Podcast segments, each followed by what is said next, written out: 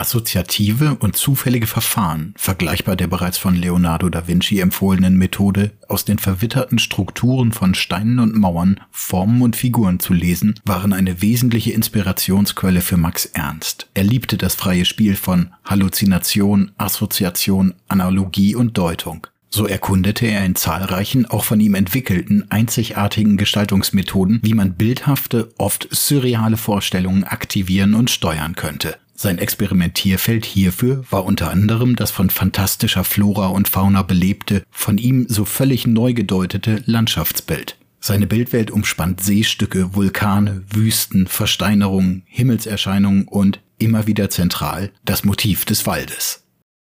Max Ernst wurde 1891 im rheinischen Brühl geboren und verbrachte einen Großteil seines Lebens damit, die Welt auf eine einzigartige und innovative Weise zu sehen und zu interpretieren. Bereits als Kind hatte Ernst eine Vorliebe für das Sammeln von Objekten und Fundstücken, die sich später auch in seiner Kunst niederschlagen würde.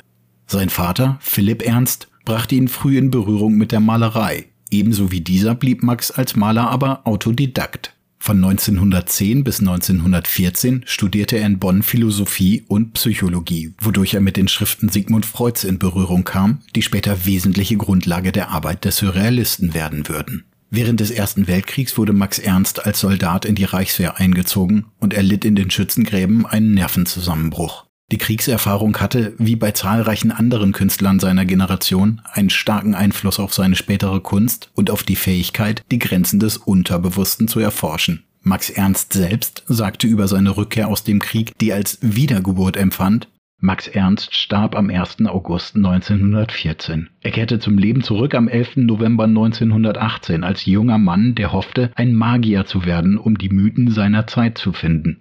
In den 1920er Jahren wurde Ernst gemeinsam mit Hans Arp und Johannes Theodor Bargeld prägender Teil der Kölner Dada-Bewegung, die eine revolutionäre Herangehensweise an Kunst und Gesellschaft verfolgte.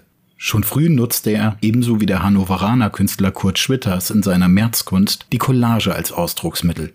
Ernst kombinierte in seinen Werken seltsam anmutende, nicht zusammengehörige Bilder und Objekte und verlieh so den in der Synthese verbundenen Gestaltungselementen einen neuen, oftmals absurden, die poetische Fantasie des Betrachters reizenden Sinn. Ab 1922 lebte Ernst in Paris, wo er sich der neu entstandenen surrealistischen Bewegung um den Dichter André Breton anschloss.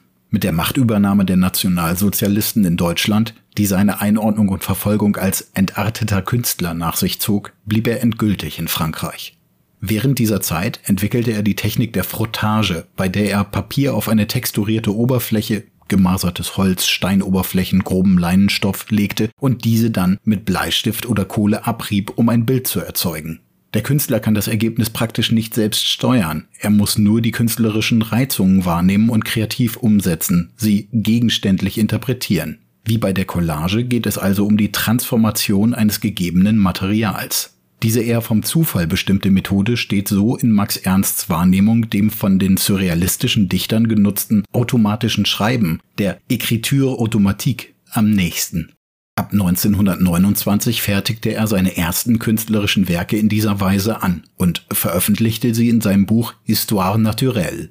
In der darin enthaltenen Serie von 34 Blättern kombinierten Max Ernst verschiedenste Texturen und Strukturen zu pflanzlichen, tierischen, menschlichen und kosmischen Motivzusammenstellungen. Neben der Maserung von Brettern werden auch Strohgeflecht, Brot, Faden, Muscheln, Laub und Bruchstücke von Baumrinde durchgerieben. Zusammen mit der kurz darauf entwickelten Maltechnik der Grattage, einer dem Sgraffito der Renaissance nicht unähnlichen Kratztechnik, bei der ein Malgrund auf texturierte Oberflächen gelegt und mit mehreren Schichten Farbe bestrichen wird, ehe diese stellenweise wieder abgeschabt wird, bestimmte diese Arbeitsweise nun den für Max Ernst so typischen Stil.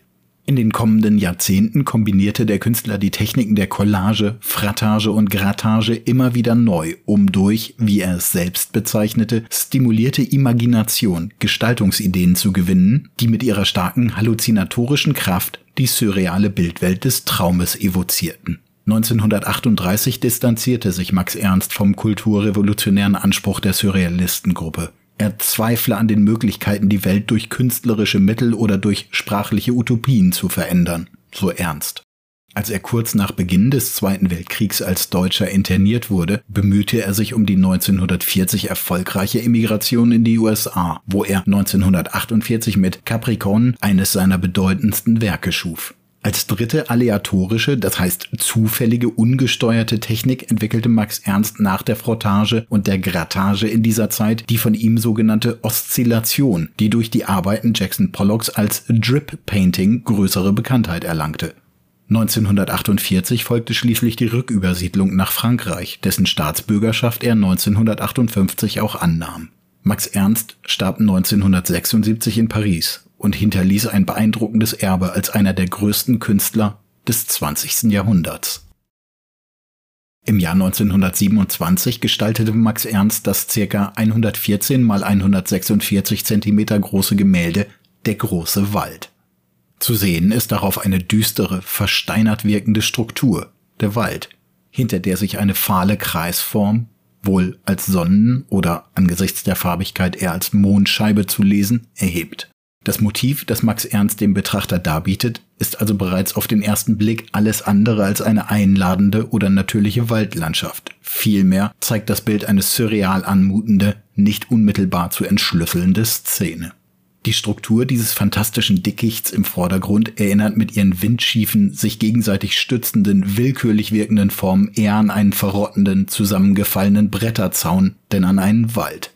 Dies mag auch daran liegen, dass lediglich die linke der drei wie in Wellen nebeneinander platzierten, geballten Strukturen in laubähnlichen Formen Spuren von Vegetation aufweist, während die anderen Teile lediglich die zerborstenen Reste von Bäumen suggerieren. Im Gegenteil scheint sich diese Ansammlung aus kantigen Hölzern, fossil anmutenden Strukturen und nicht mehr grüner Vegetation geradezu zu verbarrikadieren. Es ist dem Blick nicht möglich, einen tiefen Raum zu erschließen, in den Wald einzudringen. Stattdessen kann er lediglich suchend Oberflächen und Texturen abtasten. Durch den mittigen, senkrechten Baum wird eine symmetrische Bildordnung angedeutet. Diese zentral ausgerichtete Komposition wird unterstützt durch den leicht nach rechts versetzten gelben Ring, der das größere optische Gewicht der linken dunklen Baumgruppe so auszugleichen vermag.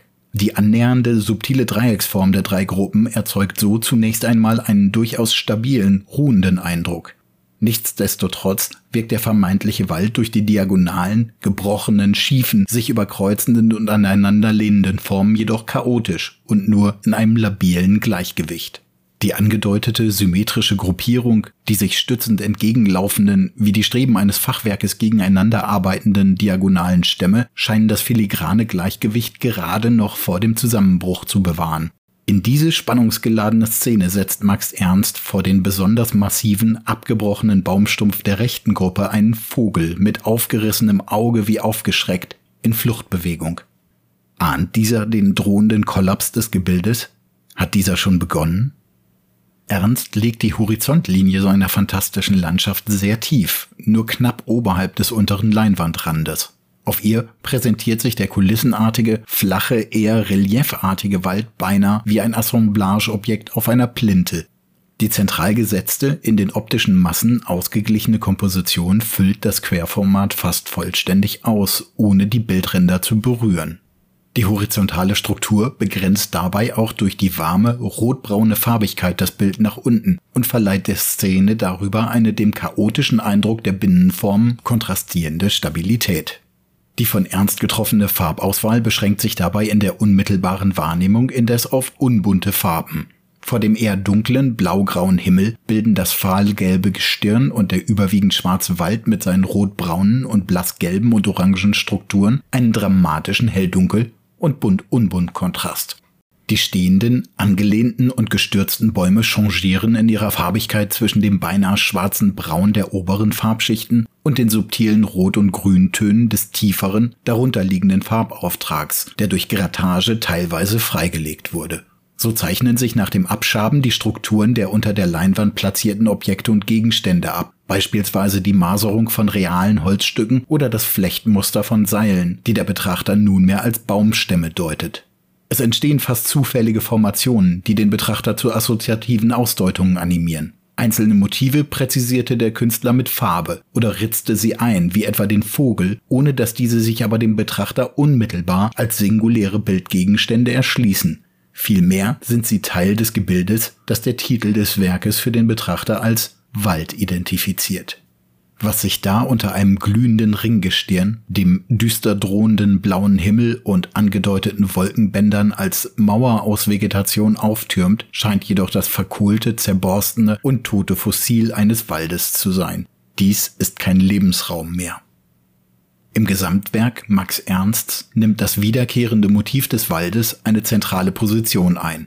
In der Mitte der 1920er Jahre entstanden zahlreiche Darstellungen, die den Wald als einen Ort des Unheimlichen, des Unfassbaren, des Unter- und des Unbewussten begreifen. Eine Projektionsfläche des Surrealen und der Vorstellung einer den Blicken verborgenen, sublimen Welt.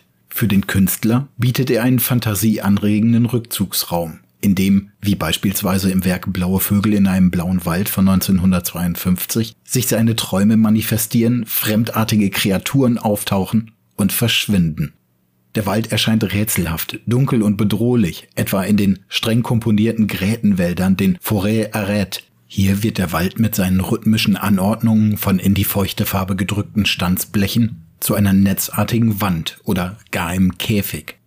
Dieses undurchdringliche Dickicht des Waldes repräsentiert bei Max Ernst die Macht der realen physischen, aber auch der eigenen psychischen Natur, die vom Menschen nicht bezähmt und beherrscht werden kann. In ihm findet er auf diese Weise auch ein Äquivalent für das Unbewusste, das das rationale Denken unterwandert. So steht im vorliegenden Werk der große Wald symbolisch auch für die Tiefen und Abgründe der menschlichen Psyche für das Unbekannte, Unheimliche, Unkontrollierte, Triebhafte und Antizivilisatorische, das die Surrealisten als Quelle kreativer Prozesse begriffen. In einer konkreten, an Max Ernst Biografie angelehnten Lesart erinnert die waldartige Struktur an die von Granaten zerrissenen Wälder und Ruinen der Schlachtfelder des Ersten Weltkriegs, so wie diese auch von Franz Marc, Fritz Furken, Heinrich Vogeler, Felix Vallotton oder Otto Dix visualisiert wurden. Ernsts Bildsprache spiegelt hier Erfahrungen und Eindrücke wider, die auch die Wahrnehmung und Erinnerung anderer Frontkämpfer an die Schützengräben und das tote Niemandsland dazwischen geprägt haben. Sicher nicht zufällig wecken die von unten angeleuchteten Wolkendecke und der gelbe Ring Assoziationen an den Feuerschein explodierender Granaten oder an Lichtsignale, mit denen ein Sturmangriff und damit eine neue Etappe im großen Sterben eingeleitet wurde. Der Brite Paul Nash selbst später ein Surrealist wie Ernst, kommt in seinen künstlerischen Auseinandersetzungen wohl auch aufgrund dieser ähnlichen Erfahrungen formal und motivisch wiederholt nah an die Ideen Max Ernsts. Die in Nashs Werk auftauchenden Leuchtraketen weisen in der Verbindung mit den wie mahnende Finger in den toten Himmel weisenden Bäumen frappierende Parallelen zum großen Wald auf. Auch die reduzierte, gedrückte Farbigkeit gleicht sich.